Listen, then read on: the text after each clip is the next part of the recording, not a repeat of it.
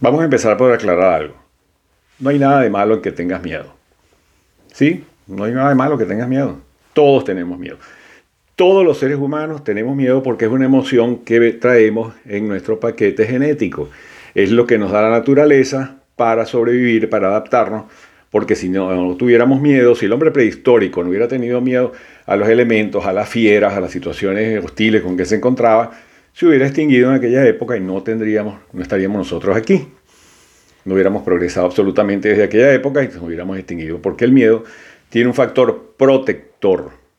Sirve para que nos alejemos de circunstancias que nos pueden perjudicar, de eh, un arma que nos apunta de frente, tenemos que tener miedo. De un aerolito que nos vaya a caer en la cabeza, de un tsunami que se viene acercando, tenemos que tener miedo. Un niño de 20 kilos que va al colegio y un grandulón de 40 lo amenaza, lo empuja, le hace bullying, ese niño tiene que tener miedo. Pero muchos padres le dicen al niño que no, que tiene que enfrentarse, que si no se enfrenta es un cobarde y él no va a ser la sopa del colegio. Y, que, y he escuchado padres que dicen que amenazan al hijo de que si no se enfrenta al grandulón, ellos lo van a castigar o lo van a agredir. Entonces el niño tiene doble miedo. Tiene miedo al eh, bully que está en el colegio, que, le va a hacer daño, y tiene miedo a sus padres que lo van a castigar. Si el padre también es, gigantesco, también eh, es un factor de miedo, ¿no? El miedo se instala, se instala, digamos, conscientemente en la primera infancia. Alrededor del año y medio, dos años, el niño tiene conciencia de lo que le puede hacer daño o de lo que le puede amenazar. No es que no sienta miedo antes. Un niño se sobresalta ante un, sonido muy fuerte, ante una imagen que, es desconocida, pero no es un miedo como tal, es una reacción defensiva simplemente. El miedo como tal aparece con el pensamiento simbólico. Alrededor de los año y medio, dos años, el niño comienza a trasladar ciertas imágenes, ciertas eh, figuras emocionales a factores que son atemorizantes como la oscuridad, como ciertos animales, como muñecos o, cuadros o eh, cualquier otro tipo de estímulo que tenga en el ambiente y que pueda reflejar un poco su otra emoción que está de fondo, que es una cierta rabia, una, eh, digamos, no vamos a llamarlo una cierta rabia, vamos a llamarlo más bien una especie de resentimiento porque se le ha privado de ciertos placeres. Pero esto es complejo para explicarlo en este caso. Lo importante es que el miedo se va a instalar en esa primera infancia y alrededor de los 5 años es cuando aparecen los comportamientos fóbicos. Los niños pueden eh, eh, instalar en su personalidad temores irracionales, muchas veces copiados de los padres, porque por ejemplo hay padres que le tienen miedo a los truenos, miedo a la oscuridad, ellos mismos son fóbicos, le tienen miedo a las alturas, a los ascensores, a cualquier otro de esos miedos que mencionamos en, en la introducción de este video y de alguna manera le hacen creer al hijo que, eso es normal, que, ellos no es que actúan como locos, es que es normal que uno le tenga miedo a esas cosas.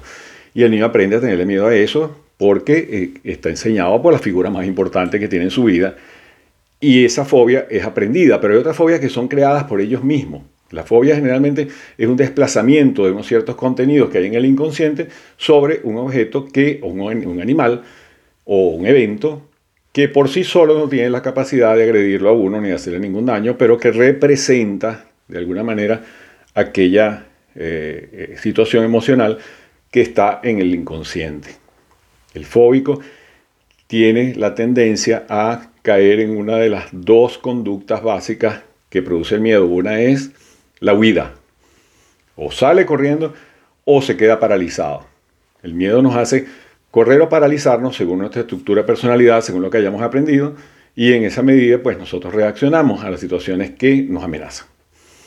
El problema con eso es que si el miedo existe, tenemos, como dije al principio, todos tenemos miedo, el problema es que nosotros no podamos controlar el miedo, sino que el miedo nos controle a nosotros.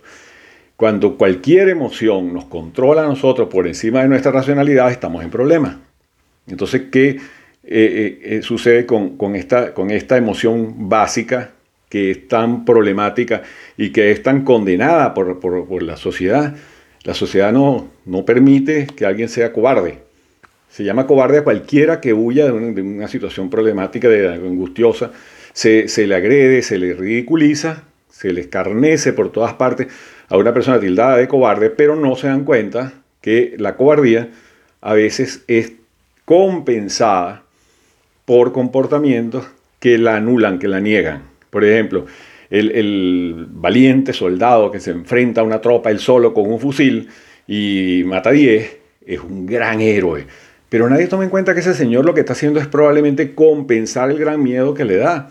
Claro, lo compensa de una manera eh, heroica y aplaudida por, todo el mundo, pero en el fondo es miedo. En el fondo ha tenido miedo también. El, arrogante, el, totalitario, el líder mesiánico, el dictador que se monta allá arriba, tiene miedo. Yo en, mi libro Cómo mandar a la gente al carajo hablo de los magos de Oz. Si quien conozca la película o, o el libro de cuentos infantiles del mago de Oz, va a encontrar ese personaje que atemorizaba a toda una región que tenía controlada la población mediante una parafernalia, un aparataje que hacía ruido, que hacía fenómenos eléctricos y qué sé yo. Y que cuando Dorothy, la protagonista del Mago de Oz, eh, logra entrar allí a su, a su fortaleza donde él está escondido, manejando aquello, descubre la farsa de que aquel hombre es un enano cobarde que se vale de toda aquella eh, aquella monumental puesta en escena para dominar a la, región que estaba allí.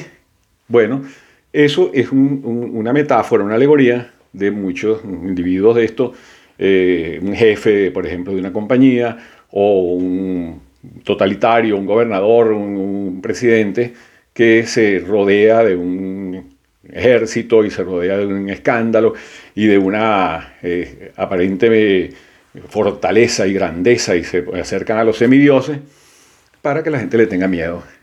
El problema es cuando la población aprende a tenerle miedo. Uno le tiene miedo generalmente, en el caso de las personas, a aquellos seres que de alguna manera nos convencen de que tienen los medios para dominarlo.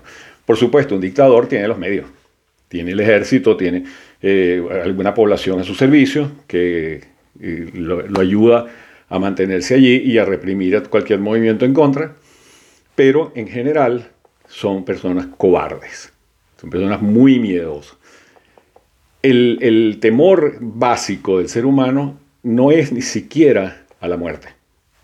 El temor básico del ser humano es a quedar mutilado, a ser mutilado en el cuerpo o a ser mutilado en su personalidad, en algún aspecto de lo que él es, en su esencia. Todo el mundo tiene miedo, por ejemplo, a vamos a llamarlo así, al abandono. O sea, nadie quiere ser abandonado por una figura querida. ¿Por qué? Porque el abandono del otro es un desprecio a lo que uno cree ser. Es como si eh, eh, hay muchos temas de boleros y de, baladas que dicen me arrancas el alma, me quitas el corazón, me dejas eh, vacío, cosas así, porque son formas representativas de decir me estás mutilando, me estás quitando una parte. No es ni siquiera que me matas, es que me quitas una parte importante de mi personalidad, como es el afecto, como es la compañía, me deja solo, me deja abandonado, en una, en una dialéctica narcisista, pero que no se reconoce como tal, sino que se llama amor. Se llama amor porque yo sufro muchísimo porque se me va el amor, pero estoy sufriendo por mí. O sea, normalmente uno eh, en, esos, esas letras lo que descubre es que el protagonista, el, el autor, el que escribió aquello, eh, lo que tiene es un gran dolor por sí mismo yo no he escuchado hasta ahora ningún bolero o ninguna balada romántica que diga, te vas y yo lo lamento por ti porque vas a estar muy, muy sola, porque vas a estar. Sí, algunos sí, algunos narcisistas rancheras por allí dicen algo de eso, te vas porque yo quiero que te vayas y cosas así por el estilo. Pero en general es un temor a la pérdida eh, afectiva, a la pérdida de una parte de la personalidad. Entonces, fíjate cómo vemos, hay eh, una transformación interesante fluida, a veces muy solapada, de lo que es una emoción básica como el temor. ¿Qué tenemos que hacer con el temor? Enfrentarlo, como dicen los gurús de la motivación. Tienes que enfrentar tus temores y dominarlo y ser valiente y qué sé yo, y superarte. Yo no creo en eso. Yo sigo pensando que el niño de 20 kilos que le tiene miedo al grande del colegio que lo amenaza, no debe arriesgar su físico ni su integridad para enfrentarse a un tipo que le puede romper la crisma. Yo no estoy de acuerdo en que alguien se lance contra un gobierno totalitario él solo, eh, desarmado, a decir aquí estoy yo para, porque soy valiente. No, no, eso es una estupidez. Eso es lo que estás haciendo es una tontería. Yo, a mí no me gusta el martirologio. Eso de los mártires a mí de verdad no me simpatiza. Yo creo que lo que es importante es reconocer en primer lugar que uno tiene miedo. Es como todas las emociones. Uno tiene que reconocer en primer lugar su emoción. Después tratar de analizar cuáles son los mecanismos básicos a los cuales uno recurre para manejar la emoción. Yo tiendo a correr, tiendo a pararme, tiendo a enfrentarme. ¿Cuál es mi reacción básica? ¿Qué es lo primero que se me viene a la mente cuando aparece la emoción del miedo? Y en tercer lugar, ver las posibilidades reales de controlarlo o de conducirlo hacia una conducta adaptativa, una conducta que me resuelve el problema. Si yo tengo un, si un niño tiene un problema, con uno grande en el colegio, bueno, tendrá que, no sé, recurrir al profesor, a la dirección o lo que sea, o en última instancia, valerse de su propio medio, digamos, armándose con un palo o algo por el estilo, pero tiene que eh, eh, este, ser algo que él pueda hacer. No se le puede exigir algo que no puede hacer. Hay que buscar alternativas. La última, el último recurso, el último recurso de todo es la violencia. La violencia no es nunca conveniente, nunca es la solución a todo, a menos que sea una cuestión de vida o muerte. Pero en el transcurso del el comienzo del estímulo miedoso hasta el final tiene que haber una serie de pasos lógicos, inteligentes, interesantes y sobre todo que sean útiles para resolver el problema. Entonces, cuando sientas miedo, lo primero que tienes que hacer es pensar por qué tengo miedo, a qué le tengo miedo y cómo puedo hacer para manejarlo. Si es una fobia, si es un miedo irracional, si es un miedo al éxito, por ejemplo, porque el miedo al éxito e, existe muchísimo. Y hay una cantidad de personas que tienen miedo al éxito, pero no saben que, lo que lo está condicionando es el miedo. Hay miedo al fracaso, por supuesto. Todo el mundo dice, tengo miedo a fracasar. Pero el miedo al éxito es una forma insidiosa de cobardía, o, vamos allá, no decirlo cobardía en términos peyorativos, pero sí de temor, a lograr superar una etapa de la vida y que en aquella nueva etapa en que uno llega, aquel logro que alcanza, haya unas exigencias para las cuales uno siente que no está preparado o no quiere abandonar su zona de protección. Yo acostumbro llamar la, la zona de confort la zona de protección, porque no es, que, no es que es comodísima. La zona de confort no es que yo estoy ahí echado pasándola mal, pero me siento bien. No, es que estoy ahí porque no me queda más remedio, porque estoy acobardado. Es como un búnker, ¿sabes? Cuando hay un bombardeo, la gente se mete en las estaciones del metro, en unos espacios subterráneos para salvarse de las bombas. Pero no es que estén comodísimos ahí, la gente la pasa muy mal en un búnker. Entonces hay seres humanos que viven metidos en un búnker, viven protegiéndose de todo, tienen miedo a todo, tienen miedo a la vida, tienen miedo a atreverse, tienen miedo a, resolver los problemas que deberían resolver. Eso no es zona de de confort, en una zona de protección. Salir de la zona de protección es lo que le indica a uno la psicología fácil de digerir. Sal de tu zona de confort y atrévete. No, porque si no resuelvo el problema no voy a salir y si salgo me va a ir mal. Entonces lo ideal es reconocer la realidad, buscar las formas adaptativas de resolver el miedo e ir superándolo lentamente, poco a poco, en la medida en que uno vea de verdad que puede progresar hacia un estado de mayor bienestar y una mejor salud emocional. Con esto voy a cerrar aquí para no alargarme demasiado.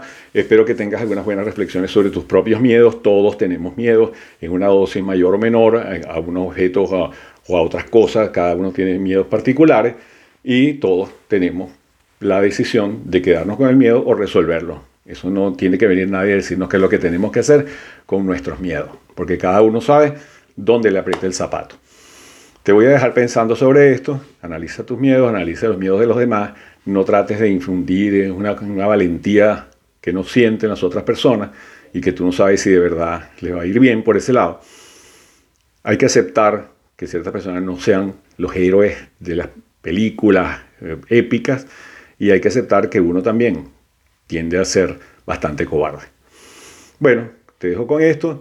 Eh, si te interesan estos temas, eh, suscríbete al canal deja tus comentarios aquí o en mi cuenta de Instagram, que es la que más reviso, digamos, con más frecuencia, que es celandaeta.psicólogo. Eh, nos vemos por aquí pronto y ojalá eh, tenga yo algún feedback de tu parte para que hablemos de estos temas emocionales que tanto nos interesan. Hasta luego.